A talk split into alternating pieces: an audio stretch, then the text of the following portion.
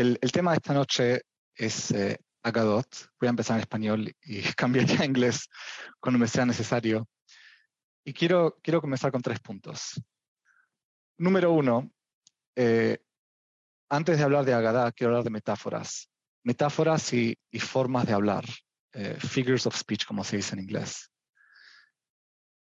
y ahora cambio a inglés. Have you ever tried making a child understand a metaphor? ¿Trataron alguna vez de hacerle a un niño comprender una, una metáfora, una parábola? Cuando se dice algo que quiere decir otra cosa y los niños, y los niños no, no, no lo entienden al principio. Y es porque a, a, a metaphor is a very advanced literary technique. It's a step above figures of speech, which is also advanced. It's not meant for children. It's, it's a speech of a higher level. Eh, si, si, yo digo un, un plato, eh, voy a usar una, una figura de, de, lenguaje argentino, no sé si sería lo mismo en México. Si digo un plato, eh, algo, algo, que se usa para, para, donde se pone comida y donde se come, eh, se entiende, un niño entiende lo que es. Si digo algo que vuela, un niño también lo entendía. Si digo un plato volador, eso es una figura de, de, de lenguaje, es a figure of speech que, que, muchos niños muy pequeños no lo entenderían al principio, menos que sepan de lo que se está hablando. Eh, otra cosa...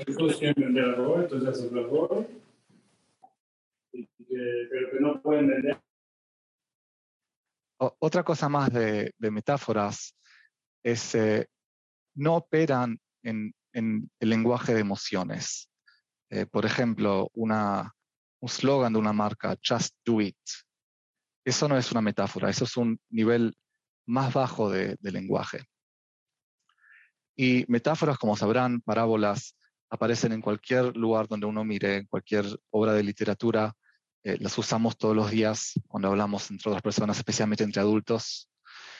Y todo el mundo está de acuerdo que los jajamim de vez en cuando habrán usado metáforas. Jajamim han usado metáforas, porque cualquier adulto usa metáforas. Eh, la pregunta cuando se habla de Agadá de Drashot es más fundamental y tiene que ver como con cuándo o cómo podríamos saber cuándo los jajamim están usando una metáfora y cuándo no están usando una metáfora. Y esa es una cuestión de cómo percibir la realidad más allá de lo que dicen los jajamim. Por eso es una cuestión tan fundamental y es una cuestión en la cual los jajamim de Sefarad eh, tenían una, una, una, perspectiva muy única eh, que, que, creo yo vale la pena conocerla. Cuando hablo de los jajamim de Sefarad, ese segundo punto de mi introducción, eh, quiero dejar algo claro. Sefarad se, se, traduciría a España. Hispania, con, con, H, como sabrán, era una provincia romana. En el tiempo de, de, del, del, décimo, eh, onceavo y doceavo, eh, los siglos eh, 10, 11 y 12, España no era un, un país, no era una unidad. Tenía varios reinados, muchos de ellos cristianos, muchos de ellos eh, musulmanes. Los cristianos eran más hacia el norte, bordeando con, con Francia, eh, Castilla, Aragón, Galicia, León, Cataluña. Y después al sur, el centro y el sur, tienen los que son, los que, los que son eh, eh bajo gobierno musulmano. Em, Córdoba, Sevilla, Málaga, Granada, especialmente Córdoba. Córdoba era la gran, Córdoba y Granada eran los grandes centros judíos y no solo que las religiones sean diferentes, la política era diferente, las culturas eran diferentes, muy diferentes, también las comunidades judías eran diferentes. Y cuando hablamos de Sefaradim, es importante no, poner a todos los jajamim de, Hispania, la, provincia romana, en el mismo rubro, en la misma categoría. Por ejemplo, eh, del norte como Ramban, vimos Ben Nachman de, de Cataluña, eh, Rabbenu Nachman, su estudiante de, Gerona, eh, y, otros, no son los que incluiríamos cuando hablamos de Sefaradim. Sefaradim estamos hablando más que nada del mundo musulmán, del mundo del de, de, el norte de África, el sur de España y más allá en, el, eh, Middle East. Um, la tradición de, de los Jajamim Sefaradim cuando, cuando uno escucha a Jamim Sefaradín piensa en Harambam, y Harambam realmente era eh, quizá la figura más destacada y que mejor representó esa tradición, pero es una tradición que, como explica Rabbi Abraham ibn Daud en su libro Sefer Kabbalah, comienza mucho antes con la tradición rabínica, eh, los Hajamim de la Mishnah, los Tanaim, los Amoraim, eh, los Saboraim, los Geonim, y los estudiantes de los Geonim justamente fueron los que instituyeron las yeshivot en los grandes centros de, Sefarad, eh, la, musulmana, siendo en Córdoba y, en Granada, gente como Rabbi Shemuel Hanagid, después hubieron hajamim que vinieron del norte de África, como el Rif, Rabbi Ishaq el Fasi, que llegaron a ser eh, los maestros de los maestros de Arambam. Entonces, cuando hablamos de Arambam, estamos hablando de una tradición que, abarca mucho más allá de, la persona Arambam Rabbi Moshe Ben Maimón. Ese es el segundo punto. Entonces, la clase de hoy va a ser sobre cómo entender la Haggadah y cuándo leerla metafóricamente. ¿Qué quiere decir leerla metafóricamente? Del punto de vista de los Jajamim Sefaradim. Entonces ahora sabemos quiénes son los Jajamim Sefaradim. Ahora, ¿qué es Agadá? Cuando hablamos de Agadá, ¿qué es Agadá? Eh, taking a step back, la Torah se divide en dos. Está la Torah Shebichtav, que son simplemente 811 mil y pico de letras, ni siquiera las vocales son las letras que están en el pergamino de la Torah. Es Torah Shebichtav. Todo lo demás, el sistema de interpretación de la Torah Shebichtav, eh, lo que uno trae a la mesa cuando se acerca a leer, o, a, la Teba, cuando se acerca a leer la Torah en el Bet Knesset, todo eso es Torah Shebealpe, cómo se entiende, cómo se aplica, etc. Torah Shebealpe en sí se divide en dos mundos separados está el mundo de Halajá y el mundo de Haggadah. Y es una división muy antigua. Tenemos Midrashim, que son llamados Midrashé Halajá y Midrashé Haggadah. Y voy a explicar lo que quieren decir. Eh, antes de eso voy a explicar dos palabras en Ibrit que son muy importantes. Una es la palabra lomar, alef mem resh, amar, que quiere decir decir, se traduciría a decir, y la otra es la palabra higid, sería contar. Eh, el shoresh es nun gimal dalet, eh, tiene un dagesh en la, gimal. ¿Qué diferencia hay entre lomar y lehagid? Y lo vemos en la Torah.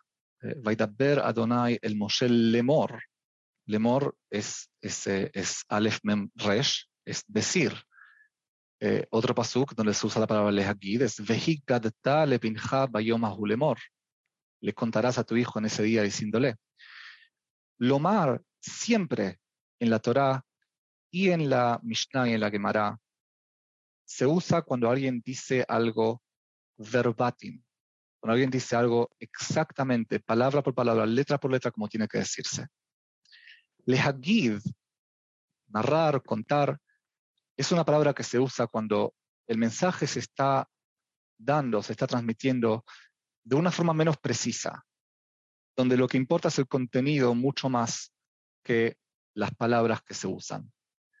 Eh, cuando uno es Magid, cuando uno está haciendo una Haggadah, así como hacemos nosotros con nuestros hijos en la noche de Pesach, hay mucha más flexibilidad en las palabras que pueden usarse eh, para comunicar el mensaje que queremos comunicar.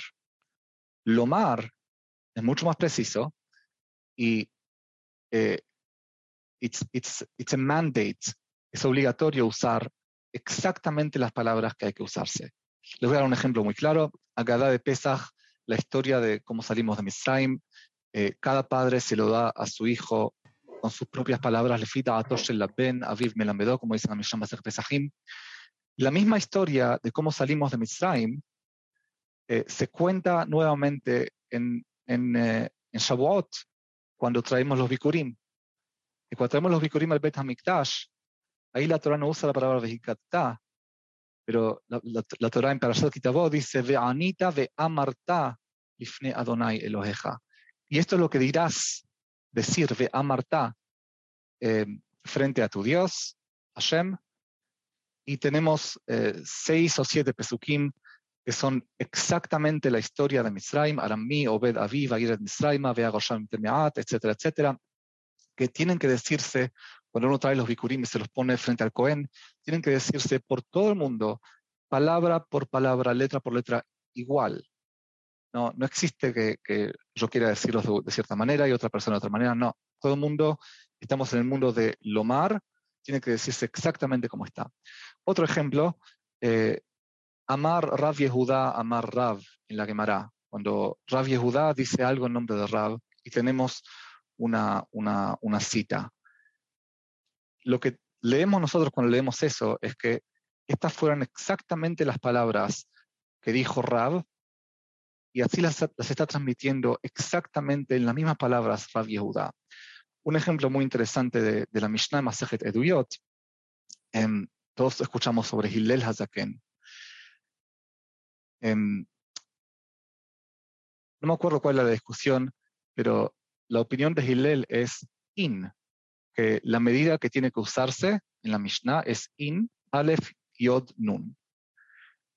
Y la Mishnah agrega, Shehayav Adam Lomar Bilson Rabbo, porque la persona tiene la obligación de decir las cosas exactamente como las escuchó de su maestro.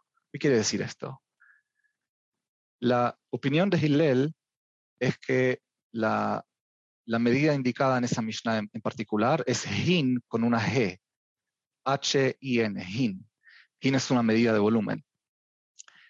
La cosa es que Hillel tenía como maestros a Shemaya y Avtalión. Eran dos, eh, dos personas, dos individuos eh, venidos de Babel, de Babilonia, llegaron a Eres Israel, y la gente de Babilonia, y se convirtieron el judaísmo. La gente de Babilonia no pronunciaba la G.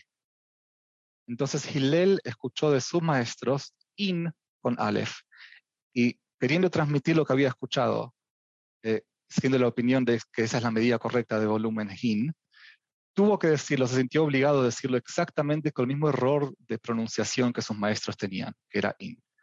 Ese es el mundo del Omar, y ahora están entendiendo un poquito la diferencia entre Haggadah y Halajá. El mundo de Haggadah es el mundo del contenido. Es el mundo en el cual lo que importa no es mucho, eh, no, es mucho quién dice cierto, cierto mensaje, pero más que nada el mensaje en sí. Es el valor del mensaje en sí. No importa cómo se transmite el mensaje, no importa quién lo dice. Eh, y no porque alguien lo haya dicho, tenemos que aceptarlo. El mundo de Halajá es la alternativa. El mundo de Halajá es el mundo en el cual es la persona, es la autoridad del hajam que trae el mensaje, lo que le da valor al mensaje. Mucho más allá del mensaje en sí. Podemos aceptarlo, no aceptarlo, entenderlo, no entenderlo, no importa. En el mundo de halajá lo agarramos como está. Es un mundo de autoridad, es un mundo de, de, de, quién, dice eh, el mensaje. Amarra viuda amarrab es, un, es una frase de halajá. Y esos son los dos mundos. Los dos mundos de Torah Shebe'alpe todos los midrashim que encuentren, la quemará, eh, todo va, a ser o halajá o haggadah. 99% de, los mensajes, de las frases, del contenido del mundo de Haggadah es no legal. Es no legal. O sea, no van a encontrar en la Haggadah muchos, muchas halajot, lo que llamamos nosotros halajot, muchas leyes de lo que hay que hacer, lo que no hay que hacer, lo que se puede hacer, lo que no se puede hacer. El mundo de Halajá, al contrario, el 99% va a ser material legal. Pero digo 99% porque hay excepciones. Y la mayoría de la gente, cuando dice el mundo de Halajá, dice, ah, ese es el mundo legal, el mundo de Akadá, ah, el mundo no legal. No, e, es, un poquito más, más eh, eh, more nuanced, em, más delicado que eso. Le voy a dar un ejemplo de cada uno hay una, una frase en la, en la Gemara, halajá Isav sonele Yaakov. Una halajá que Isav, la cultura de Isav, o los descendientes de Isav, el mundo que representa Isav, eh, tiene cierta adversidad hacia Yaakov, hacia Israel. No es una ley, no, no, no hay que hacer nada ni, ni dejar de hacer nada, pero sí hay que transmitirlo palabra por palabra como fue recibido. Eso quiere decir halajá. Halajá es Safson el Yaakov, quiere decir que la persona leyendo esto sabe, ok, ahora tengo una frase que eh, más allá del contenido tiene que preservarse exactamente verbatim como está. por otro lado, en el otro mundo, en el mundo de Haggadah,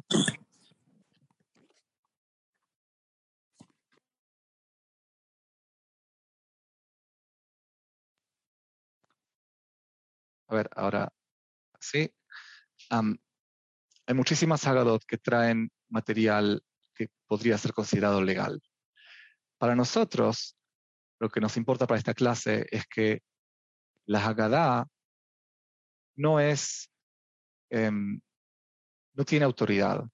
O sea, no tenemos ninguna obligación de aceptar algo que fue dicho en el mundo de Haggadah ya que ha sido dicho en el mundo de Haggadah. A diferencia del mundo de Halajá. Si el mundo de Halajá, si la Gemara en su resolución dice algo, yo como un individuo privado en Am Israel, si quiero pertenecer a este mundo que, reconoce la autoridad rabínica del Betatin Hakadol, de la Gemara, no tengo el permiso, no tengo la licencia de tener una opinión contraria si quisiera tener una opinión contraria, tendría que estar en el sistema. Es como, no sé si ustedes conocen, están, están al tanto de lo que está pasando en Estados Unidos, pero una decisión muy importante esta semana sobre eh, que la, Corte Suprema de Estados Unidos decidió que no, no, no está garantizado el, el, eh, el derecho de, de, las mujeres a, a tener abortos, eh, sino que los estados pueden decidir si permitirlo, prohibirlo, cuándo permitirlo, cuándo prohibirlo. Hay mucha gente que no le parece esta, esta decisión, pero ya que no son parte de la Corte Suprema de Estados Unidos, no, tienen, no pueden hacer nada. Es la halajá en Estados Unidos y no hay cómo disputarlo.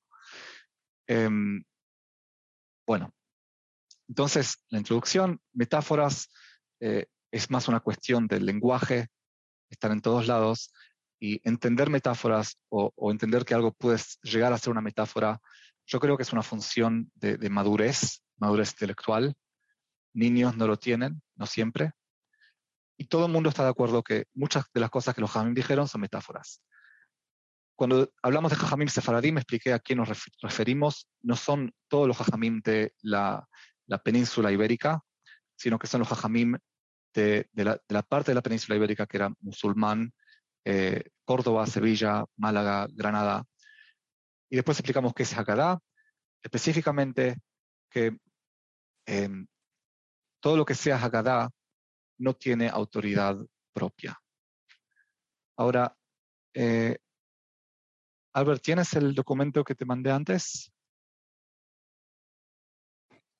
El de los Mekorot. De los Mekorot, sí. Ya los tienen todos, o sea, cada quien. ¿O prefieres que se, no, no, no, compartan? Lo, lo, abriré yo entonces. A ver si lo tengo yo.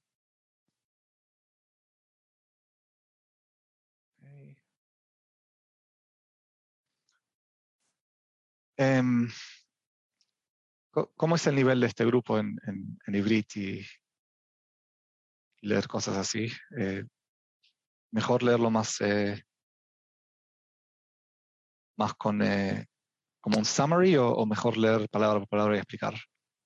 Pues yo a lo mejor eh, algunas partecitas sí se pueden llegar a leer, pero creo que es mejor no, no leer todo. Ok. La primera parte que, que, les compartí es, es parte del Pirush Mishnayot de Harambam. Harambam, a la edad de, los veintipico de años, escapándose de, de, Córdoba, porque llegaban los almohades que eran como, como si fuera ISIS de, aquel entonces, em, decidió escribir un pirush, una, una, explicación a toda la Mishnah, eh, trayendo específicamente, o más que nada, del Talmud, de, la Gemara, y explicando cada Mishnah. Y otra cosa que hizo es, em, también compuso introducciones muy importantes eh, antes de, ciertas, de, cada ceder, antes de cada de las seis partes de la Mishnah, y aparte en, algunos lugares específicos, uno de ellos siendo el décimo capítulo de Masejet Sanhedrin, porque es un capítulo que comienza con una frase que conocemos todos, Kol Israel Ishlaim Helek Laolam Abba, Sheneemar Ve'amech Kulam Sadikim Leolam Yirshuares, eh, que todo Am Israel va a llegar al Olam Abba, y Rambam decidió usar esa oportunidad para explicar lo que es el Olam Abba y qué es lo que los Hajamim querían decir o se, eh, se, referían o creían que el Olam Abba sería y la diferencia entre el Olam Abba y Yemot HaMashiach, etcétera, etcétera. Y en el medio de, este, de esta introducción a este capítulo, que es importantísima, Akdamal Ferek Helek, Harambam se refiere también a la actitud que cierta gente tiene sobre o hacia las palabras de los Hajamim. Y así dice Harambam. Eh, Harambam dice que existen tres tipos de personas, tres tipos de perspectivas con eh, a lo que se refiere eh, en cómo entender lo que los Hajamim dicen. Número uno, Harishona, Behurov Masharait. Estoy leyendo al principio de la primera columna. La mayoría de la gente que vi, Vasharait y Hiburav Mashamati Alav, eh, aquellos cuyas, eh, cuyas obras he leído y sobre quien haya escuchado, en Ma'aminim Otam al Pishtam. Son gente que entiende lo que los Hajamim dicen exactamente, literalmente, en Sobrin Bahen Pirush Nistar Beshumpanim. Y no se imaginan que puede llegar a haber algo, eh, algún mensaje escondido. Kulam Hem Islam Mehuyavot HaMesiut. Y la consecuencia de esto es que cosas que son imposibles se hacen eh, en esta gente necesarias. O sea, en vez de que algo sea imposible, que, sea increíble, que, no, se, no se debería creer que, puede existir, es algo que ahora debe creerse que tiene que existir. Em, voy a leer la, eh, voy a saltar a la, a la, parte que está con, en amarillo. ואף על פי שהנראה מקצת דבריהם יש בהם מן הדיבה והריחוק מן השכל. Y sin embargo, aunque ciertas de las cosas que Jajamim dicen contienen, eh, contienen ciertos mensajes que cualquier persona las alejaría de su, de su sentido común, שאילו סופר על פשוטו לעמי הארץ, כל שכן לחכמים, היו תמהים בהתבוננותם בהם והם אומרים, האח ייתכן שיהיה בעולם אדם שיחשוב בזה או שיאמין שיהיה אמונה נכונה. tanto que si uno le contara una de estas historias a alguien que no es un jajam, a cualquier persona normal, mucho más a un jajam, eh, se sorprenderían y, y, dirían, ¿cómo puede ser que alguien pueda creer que algo así puede existir? Calva Homer eh, mucho más que les agrade un mensaje así. Les voy a dar yo un ejemplo de un mensaje así.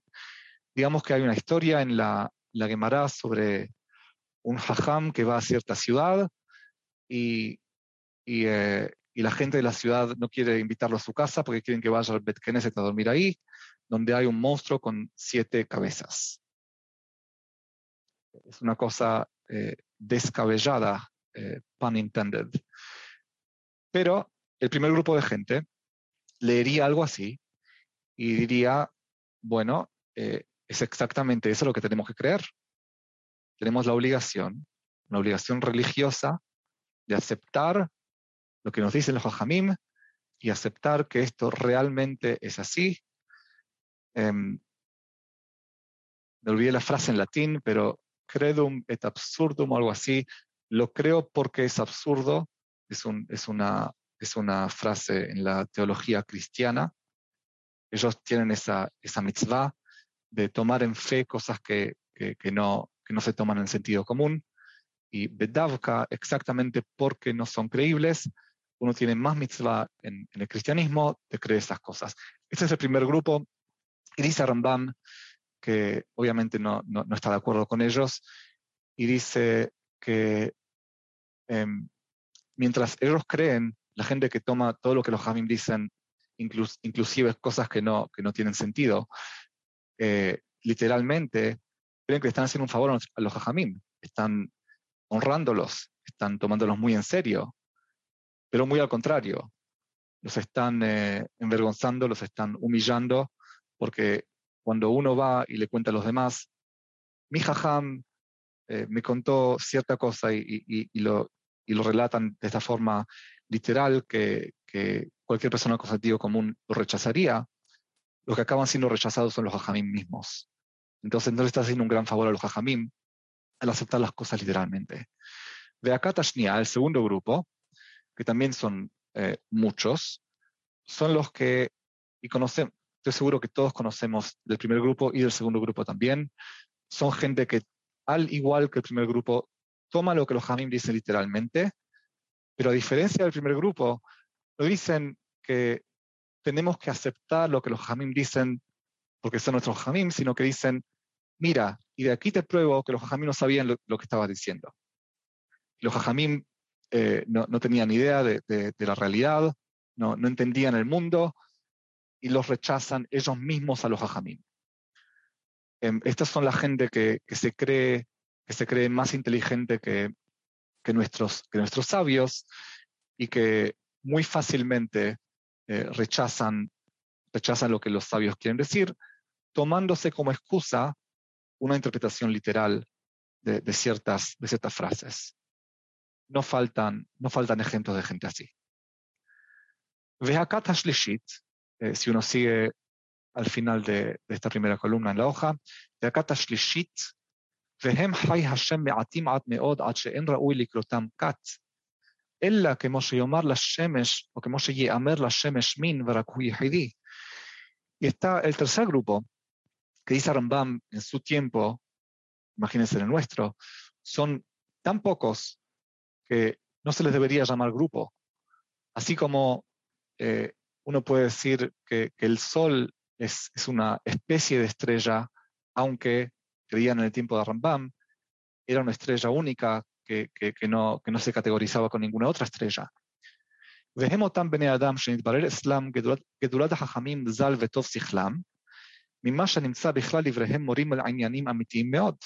Y son gente que comienzan, comienzan aceptando que los hajamim eran personas muy sabias, por lo que conocemos de otras cosas que dijeron y de otras cosas que hicieron. O sea, sabemos que son gente que hay que tomarlas muy en serio. ואף על פי שהם מעטים ומפוזרים במקומות מחיבוריהם, הם מורים על שלמותם וכי הם השיגו האמת. Y aunque tengan que buscar esas, esas piezas, esas, esas frases que fueron dichas por Jajamim, si uno las busca, las encontraría y podría entender la grandeza y la sabiduría que realmente tenían. ושנתברר גם כן אצלם מניעת הנמנע ומציאות המחויב להימצא. Y no solo eso, sino que si uno se fijara bien en todo lo que los Jajamim dijeron, entendería que los Jajamim mismos, ellos tenían una apreciación por lo que es imposible y por lo que es necesario. O sea, por cosas que sabemos de los Jajamim de otros lados, tendríamos que saber que nuestros Jajamim no creían en monstruos de siete cabezas.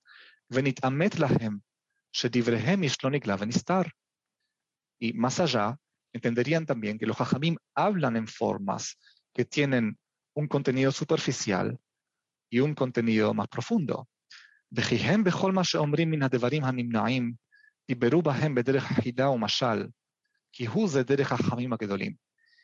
que en todo lo que dijeron que no puede ser aceptado como ser un monstruo de siete cabezas, estarían hablando de in a figure of speech o una metáfora, porque así hablan los hajamim. Cuanto más avanzado esté uno intelectualmente, más usa metáforas, más usa ese tipo de, de, de lenguaje de comunicación. Eh, y quiero terminar esta parte de Rambam con una frase muy inteligente, muy, muy importante. Eh, la última frase de esta página, de esta columna.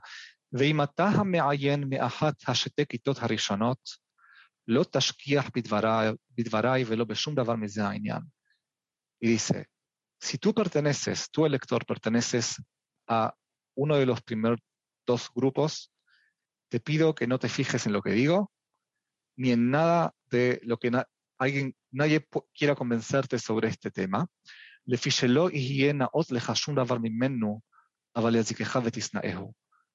Porque no te agradará y lo vas a odiar y te va a hacer mal. Eh, es un mensaje, mandemos un footnote ahí, tanto en el Tanaj como en los Jajamim, existe esa conciencia que hay gente a ciertas audiencias a quien no puede llegar y a quien no vale la pena tratar de llegar. Y es más, tratar de llegar a ciertas audiencias eh, muchas veces eh, es detrimental, es, es, eh, negativo. Um, ok, so Harambam muy claramente, representando a los Hajamim Sefaradim, creía que si hay ciertos, ciertas palabras de Jajamim que no pueden ser aceptados, no deben ser aceptados, y más allá tienen que ser leídos de una forma más metafórica. La pregunta que Rambam no responde, pero que es una pregunta fundamental y creo que es la pregunta más importante, es ¿cómo saber cuándo deberíamos tomar lo que los hajamim dicen literalmente y cuándo no? ¿Entienden la pregunta? O sea, si la Gemara nos cuenta que un cierto hajam era tan grandioso que cuando se sentaba a estudiar Torah, cualquier pájaro que le pasaba por la cabeza se quemaba. Kafret. ¿Por qué no? ¿Qué tiene de malo creer que eso puede pasar? Es más, no, deberíamos tomar de la Torah y de la Gemara los límites de lo que es posible y lo que no es posible. ¿qué otro, ¿qué otro sistema objetivo tengo yo de saber qué es lo que puede ser posible y lo que no puede ser posible? Y esa es la pregunta clave. Esa es la pregunta clave y la diferencia entre la, primer, el primer grupo que Rambam trajo y el tercer grupo. Porque el tercer grupo también va a estar de acuerdo con el primer grupo, que si algo es posible, y es dicho por los hajamim. Tenemos que tomarlo muy en serio y aceptarlo. Entonces nos falta eso. ¿Cómo sabemos si algo puede ser posible o, no posible? Entonces quiero dejarlos con cuatro reglas que, nos pueden ayudar, nos pueden dirigir y encaminar a, a cuándo saber tomar a un midrash no literalmente o una gadá no literalmente. Número uno, contradicciones con halajá. ¿Okay? Si alguna vez llegan a encontrar una frase en Haggadah, algún contenido, algún mensaje, alguna historia que tiene algo que es contra la halajá, ¿como cuál vamos entonces? Molajá. Muy claramente. Esa sería la primera eh, primer pista que uno puede tener que algo tiene que ser interpretado no literalmente. Número dos, ciertos principios de nuestra tradición. Eh, el más importante que se me ocurre es el principio de que Hashem no tiene cuerpo, Hashem no es físico. Dios no es como nosotros, no tiene sentimientos, no, tiene, no, existe en el, en el tiempo y espacio como nosotros existimos el tiempo y espacio. Akadosh Baruj no habla con sonidos,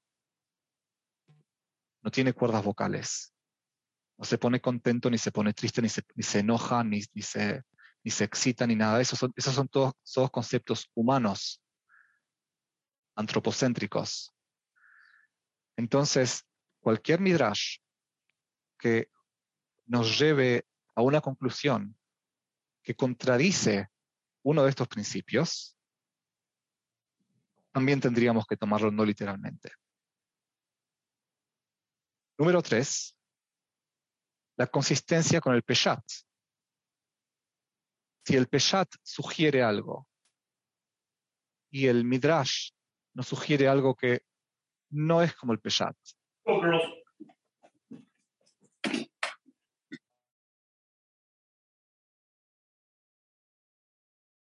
Entonces, esa sería una buena razón por la cual no aceptar al Midrash como algo literal. No quiere decir que lo desechamos, que, lo, que lo descartamos. Voy a explicar eso en unos minutos. Pero consistencia con el Peshat sería otra de las pistas. Y número cuatro, la más importante, son las reglas de esta realidad, la realidad en la cual vivimos. Y a eso voy ahora. Esta realidad, según los Jajamim Sefaradim, como vimos en esta, en esta parte de Harambam eh, que leímos hace, hace unos minutos, creían que la realidad en la cual, la cual vivimos tiene límites. Son límites que son consistentes y coherentes. Son límites que podemos entender. Eh, quiero dejar algo claro. No son límites que los sabemos porque así nos dijo el, el Rab científico. No, no, es que eh, abandonamos a, nuestros jajamín para seguir a los jajamín de la ciencia. Absolutamente no. Pero Akadosh Baruj nos dio ciertas herramientas que nos permiten evaluar la realidad y que con consistencia, a través del tiempo, podemos observar eh, los límites de esta realidad. Así sabemos que el fuego es caliente y, eh, el hielo es, es frío y gravedad atrae, etcétera, etcétera, etcétera. Son cosas que sabemos por las herramientas que nos dio Akadosh Baruj em, otra cosa más muy importante también de, dejar clara, que la realidad tenga límites. No quiere decir Hasel Shalom que Akadosh Baruj tenga límites. Akadosh Baruj creó una realidad con límites. Toda, toda la historia de creación es Hashem poniéndole límites a esta realidad, separando la luz de, la oscuridad, etcétera, etcétera. Por otro lado, solamente una realidad con límites puede ser leída con cualquier coherencia. Solamente una realidad con límites claros le puede indicar a cualquier lector inteligente, como, como los seres humanos, que su autor tiene un mensaje que tiene que ser leído. Así como un, un alfabeto que, que, digamos que la letra C se pronunciara a veces C y a veces G y a veces D y a veces N, no puede leerse. Así también esta realidad, si queremos leerla, si queremos entenderla, tiene que ser consistente, tiene que ser coherente. Un mundo en la alternativa donde todo es mágico, donde la letra L a veces es D y a veces es G y a veces es N y a veces es T. No puede leerse. Y ya que no puede leerse, lo que pasa en un mundo mágico, en un mundo como el de Harry Potter o en el mundo como, como el de los lectores del primer grupo que Rambam mencionó, que, creen que todo es posible si los Jajamim lo mencionan, viven en un mundo de una jerarquía de superiores inferiores. Están los superiores que tienen una infalibilidad, saben adivinar lo que está por pasar, ya que el mundo no tiene, el mundo no tiene ninguna lógica, ¿no? Entonces, ellos son los que van a decirnos lo que va a pasar. Están los inferiores que no tienen acceso a los secretos y que, y que su, su destino es, eh, estar, estar al, al eh, em, estar al, azar de, los poderes mágicos que pueden llegar a ver, y hacer. Una cosa más sobre el mundo mágico. Un mundo mágico sin ninguna relación causal, de causalidad de una cosa causando la otra, de acción y reacción. Es un mundo en el cual no vale la pena poner ningún esfuerzo. Es un mundo muy no productivo. ¿Por qué me voy a levantar a trabajar de mañana temprano si es posible, si está en, el mundo de lo posible, la posibilidad que me despierte, abra la puerta y encuentre una, bolsa con monedas de oro eh, ahí mágicamente.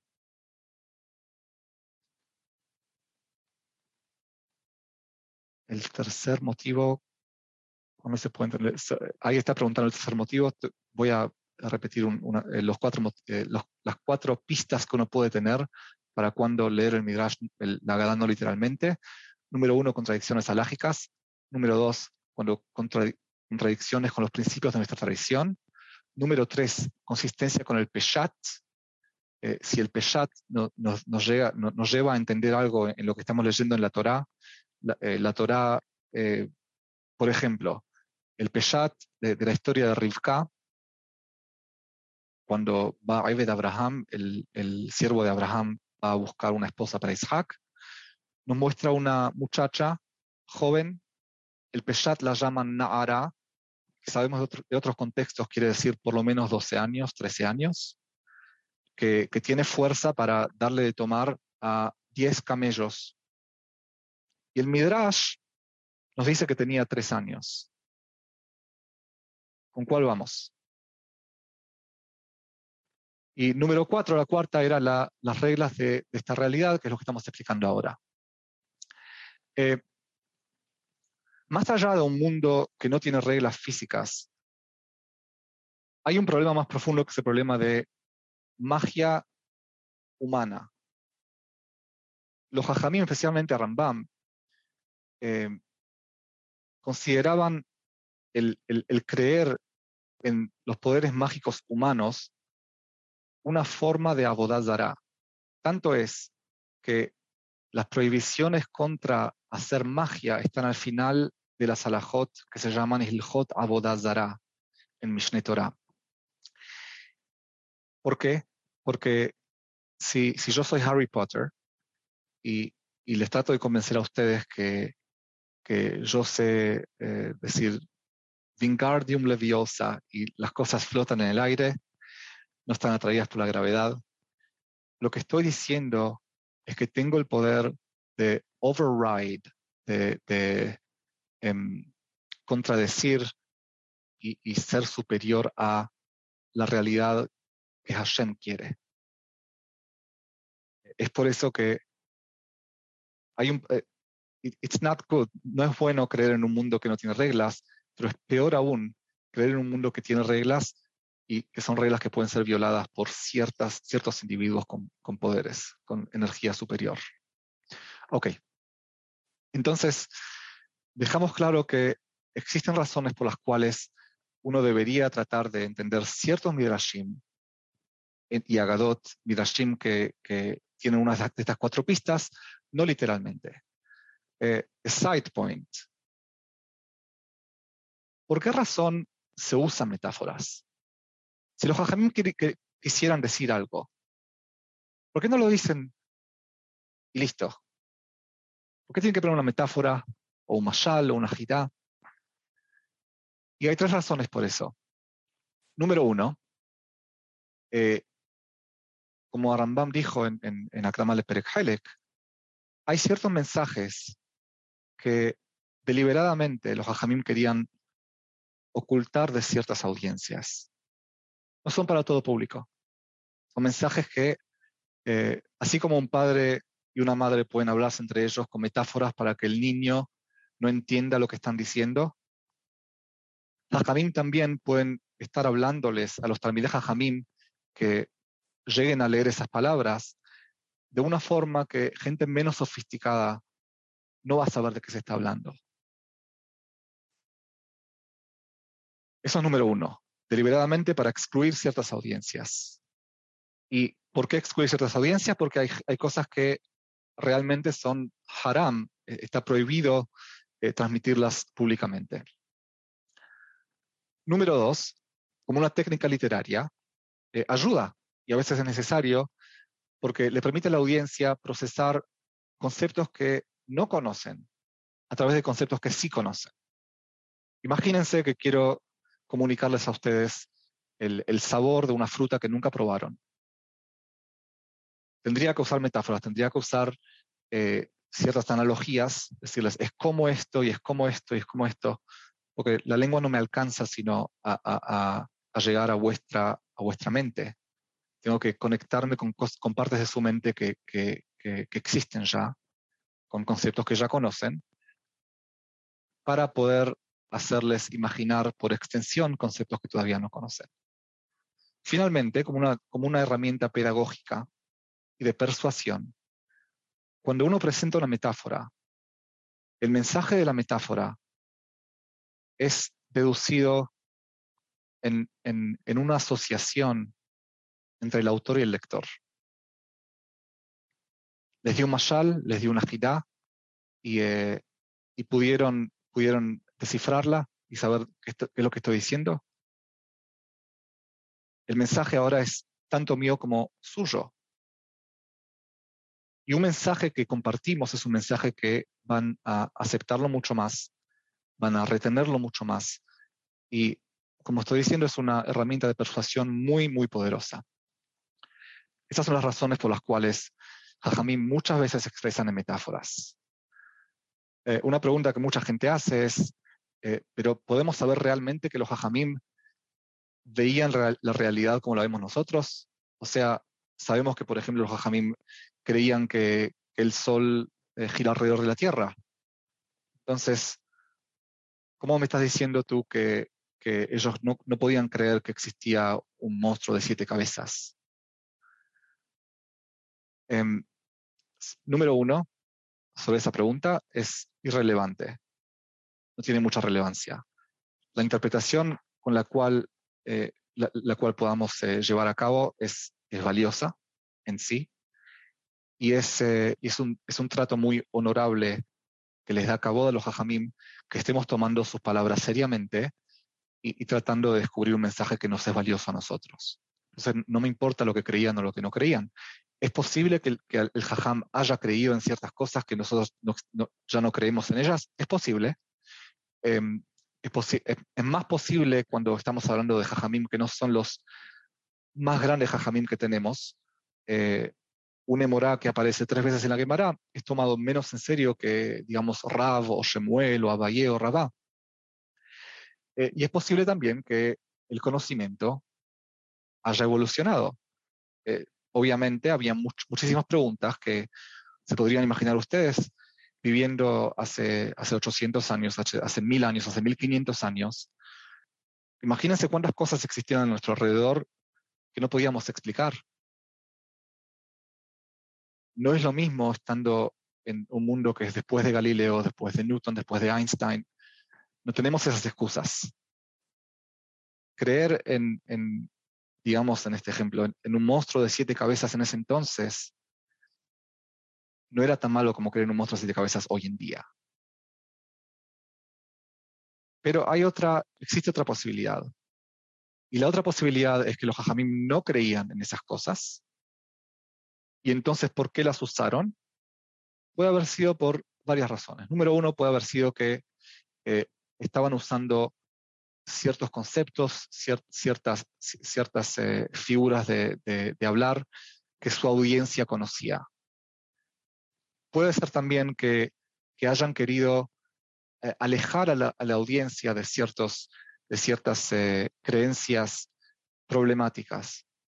Por ejemplo, em, en, en, en, el cristianismo, cuando comenzó, una de las figuras más importantes era Asmodeus, Asmodeus era el, rey de los demonios. Y seguramente es algo que los, la comunidad de, Yehudim eh, sabía de ello. Los Hajamim en el Midrash y en la Gemara hablan de Ashmedai. Y Ashmedai obviamente corresponde a Asmodeus, es el rey de los demonios, pero a diferencia del cristianismo, es un malaj. Es un, es un ángel que está bajo a Kadosh Barujú. O sea, mismo suponiendo que los Jajamim no creían que Ashmedai exista o que, o, que, quisieran haber dicho otra cosa a través de usar la palabra Ashmedai, la razón por la cual usaron la palabra Ashmedai puede haber sido para salvar a la gente de, creer en algo que los podría haber llevado mucho más allá al cristianismo. Como un ejemplo. Em, otras veces puede haber sido todavía más cínico. Em, yo tengo mis sospechas que cuando la quemará Masejet Jolín habla de, de Ruach Ra'ah como la razón para Maima Haronim, eh, la razón por la cual hacemos Maima Haronim es porque existe Ruach Ra'ah, eso es lo que dice Abaye Masejet Jolín. Ruach Ra'ah podría traducirse como un, un, espíritu malo o una, eh, mala, mala onda. Em, eso sería sería para, para, para llevar a la gente a ser más higiénica. Eh, es como cuando el padre le dice al niño, eh, cepíllate los dientes que si no vas a tener bichitos de azúcar o algo así. No que yo crean bichitos de azúcar, pero va a ayudar a que mi hijo se, cepille los dientes. Eh, y finalmente, también siempre puede ser, existe la posibilidad que eh, Jajamim hayan querido decir algo mucho más profundo. Ahora, eh, Albert, no sé si repartiste la, la pintura esa de Picasso que mandé.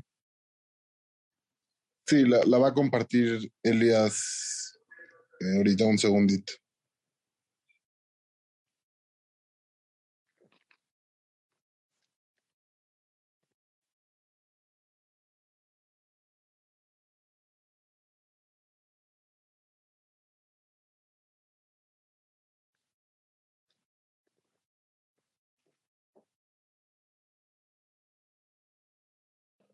Un segundo, es que no encuentro dónde.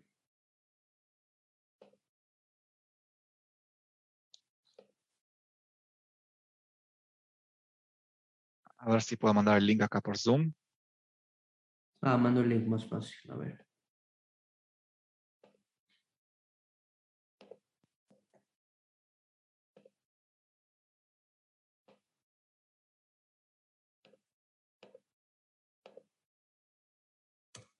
Listo. Ok. Me imagino que conocerán a Pablo Picasso, un pintor español muy famoso. Eh, era un pintor cubista. Y lo que vemos aquí se llama una casa pequeña en el jardín. Quiero preguntarles a ustedes qué es lo que ven. Es muy difícil encontrar la casa o el jardín, o la casa en el jardín.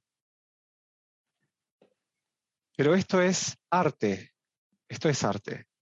Eh, y algunas cosas que quedan claras. Número uno, Picasso, Pablo Picasso, no tenía como objetivo mostrarnos la casa con el jardín como la estaba viendo él. No quería reproducir eh, una, función fotográfica. By the way, lo sabía hacer muy bien. Pablo Picasso era un, era un gran artista también en, la, pintura realista. Pueden ver algunas pinturas que hizo él eh, cuando joven. Pero esto es arte. Arte es presentar algo de una forma que it doesn't have to be that way, que no, tiene que, no tendría que haber sido de esa manera, pero la persona comunicando este mensaje decidió ponerlo de esta manera para expresar cierto elemento de, belleza, de estética. El arte, el arte en la civilización occidental, como la de Picasso, como la nuestra, es más que nada visual. Cuando van a un museo, van a ver estatuas, van a ver pinturas, van a ver dibujos. El arte en la tradición hebrea, en la cultura hebrea, es Derashá, es Haggadah.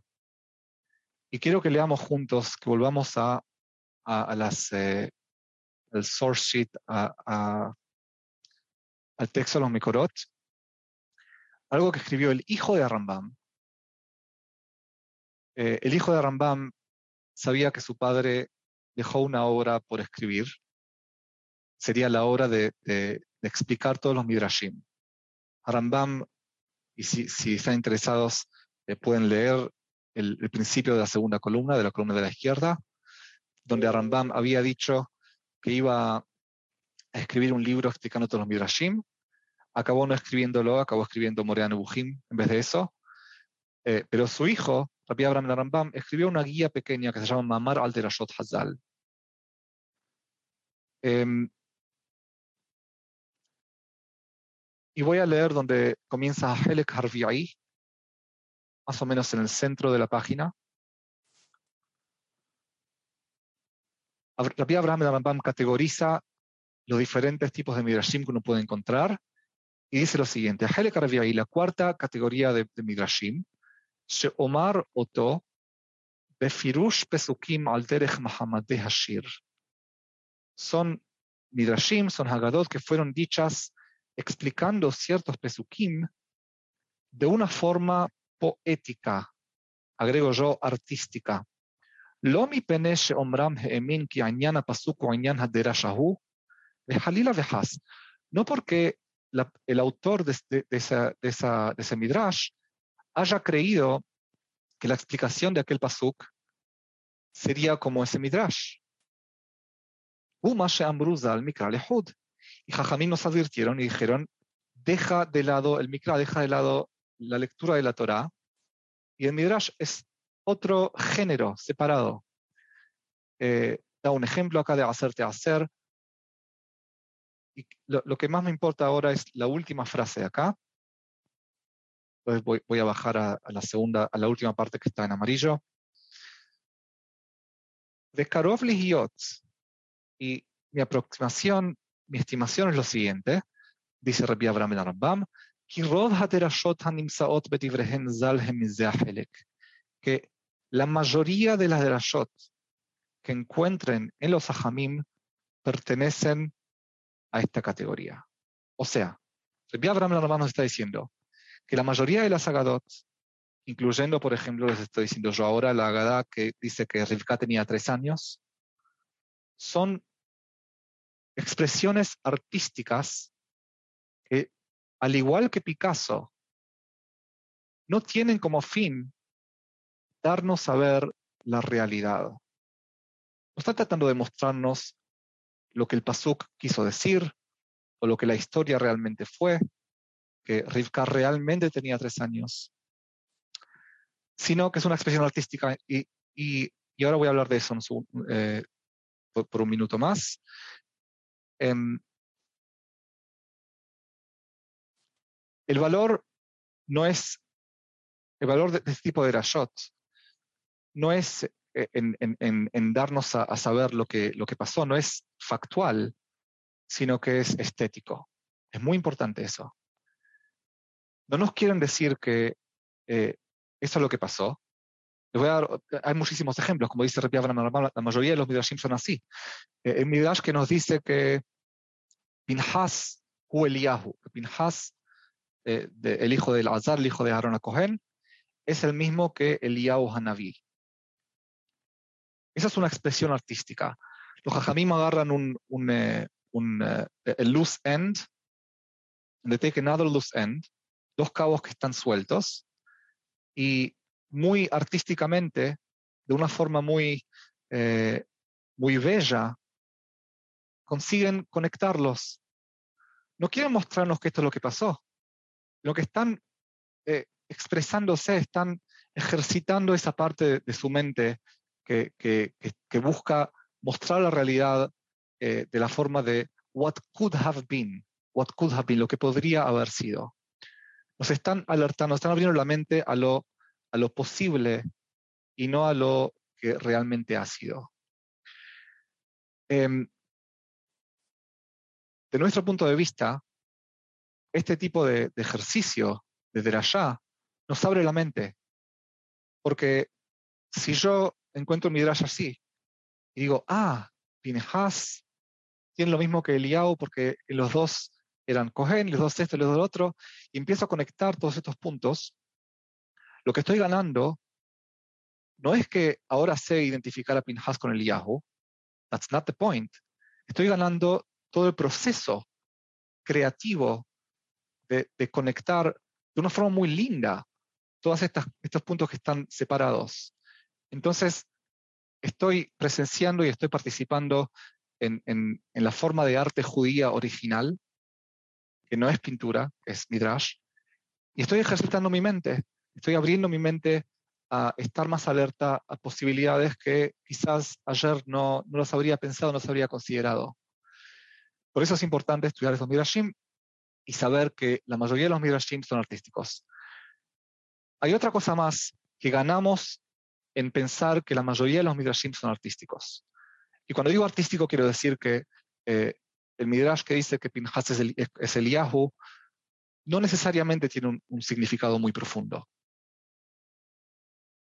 ¿Qué gano con eso? Lo que gano con eso, lo que más gano con eso, es que nunca me siento forzado ahora a encontrar un significado profundo que no existe a forzar un significado profundo donde no está. ¿Y qué es lo peor que puede pasar? Que, me pierda eh, el, significado profundo que mi Midrash podría haber tenido. Bueno, Ajón, es verdad. Puede ser que, no llegue a, identificar o aprender una, una enseñanza muy profunda. Pero si trato de encontrar la enseñanza profunda cuando no existe, estoy dañando mi mente. Estoy dañando mi proceso mental. Es mucho peor. Entonces, yo creo que Ripi Abraham en Arambam no creo que se sentó y, hizo un catálogo de todos los Midrashim y dijo, uy, 56% eh, de los Midrashim son artísticos. Creo que nos hizo un gran favor en darnos, como se dice en inglés, un out, darnos una, una, un, escape eh, donde no tenemos que sentirnos obligados a ni a aceptar el Midrash, literalmente, ni a eh, encontrar un significado profundo donde uno no existe. Entonces, para, para sumarizar, para eh, ya terminando, una guía práctica, el Midrash es parte de nuestra tradición, eh, Haggadah es una gran parte de Torah Shebealpe, es un portal potencialmente a una cultura donde no vivimos, eh, que nos permitiría hacernos más judíos culturalmente. Vivimos en una cultura occidental que es muy diferente. El Midrash es una gran oportunidad de reconectarnos con nuestra cultura. Tenemos que tomarlo seriamente. Eh, sabemos que los hajamim tenemos mucha confianza por otras razones, que son las mentes más brillantes que nuestro, nuestro brillante pueblo ha podido producir. Pero no quiere decir que tenemos que tomarlo literalmente. Entonces, cuando encuentren un midrash, nunca se olviden de su sentido común. Tienen cuatro pistas que pueden, que pueden seguir para ver cuándo el midrash tiene que ser entendido no literalmente. Si ven que tiene que ser entendido no literalmente, pueden intentar ver si, si consiguen descubrir algún mensaje más profundo. Pero si no, no lo fuercen. Siempre existe la posibilidad, como la mayoría de los midrashim, que es simplemente arte. Y al ser arte no es una pérdida de tiempo, nos ayuda a expandir la mente y conectarnos con nuestra cultura. Eh, si alguien tiene alguna pregunta, me quedaría unos minutos más para preguntas.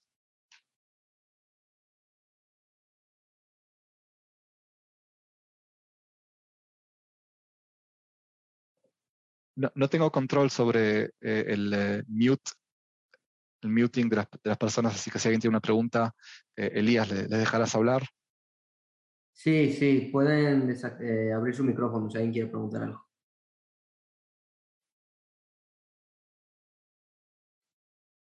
Bueno, pues al parecer no hay preguntas. yo, yo sí tengo una pregunta. Hay veces, perdón, que en el Midrash, digo que en el chat dice cosas como fuertes que van en contra, como del, o sea, pongo de ejemplo eh, Reuben que se acostó con Bilá. Está en el chat, pero sin el Midrash no entendemos bien, o sea, no tenemos como una explicación, o sea, si tratamos de entender el Pshat así nada más, es muy difícil de comprenderlo, pero el Midrash como que no, no, no, no explica el pshat, o sea, trata como que de darle una salida al pshat, no, no es de que lo complementa. Entonces me cuesta trabajo ahí como que por qué le damos prioridad en esas instancias al midrash en vez de al pshat. Sí, e, es muy buena, muy buena la pregunta.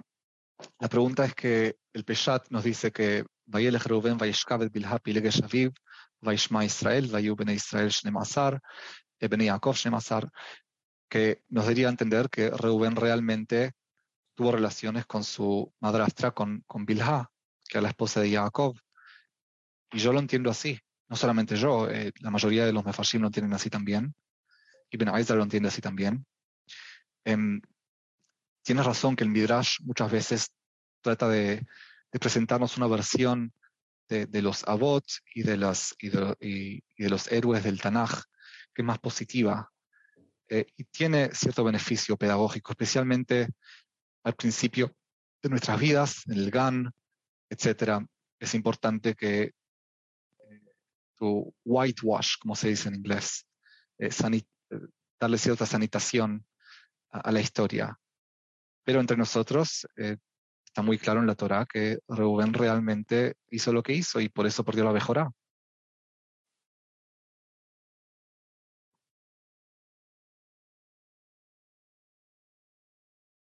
¿Alguna otra pregunta? ¿Alguien más? Bueno, pues muchísimas gracias, Jacob. Fue un placer escuchar este shiur. Claro, preciso. Gracias a ustedes. Estamos... Me, alegro de haber podido hacerlo en español. No, no creía poder hacerlo. Tuvo excelente el, el, español y muy buen nivel y muy claro. De verdad que muchísimas gracias. A ustedes. Buenas noches. Buenas, noches. Los esperamos la próxima semana. Gracias.